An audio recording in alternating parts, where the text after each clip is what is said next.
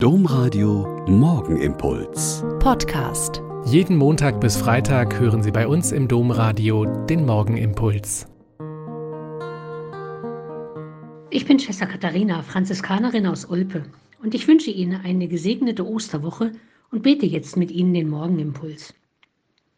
In diesen schönen Ostergeschichten dieser Osteroktav, der Woche nach dem Ostersonntag bis zum Weißen Sonntag, wird immer wieder beschrieben, wie die engsten Mitstreiter Jesu auf das Geschehen reagieren. Maria von Magdala steht vor dem Grab und weint, weil sie nach dem Verstorbenen gesucht hat und völlig aufgelöst nicht weiß, wohin man den toten Jesus gebracht hat. Und als sie angesprochen wird, denkt sie, es ist der Gärtner und fragt ihn nach Jesus. Erst als Jesus sie beim Namen ruft, Maria, wendet sie sich zu ihm um.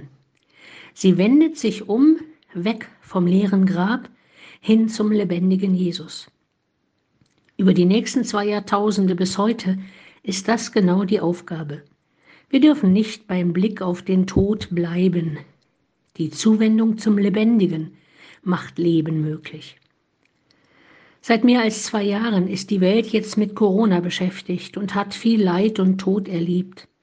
Aber da, wo die Zuwendung zu den Kranken und Sterbenden, die Beerdigung der Toten und die Tröstung der Trauernden geschehen ist, da wurde Neuorientierung möglich. Als der Impfstoff da war, war es die unglaubliche Welle der Zuwendung für die Nächsten. Wir schützen uns und unsere Nächsten und lassen uns impfen, um sie und uns vor dem Tod durch Corona zu bewahren.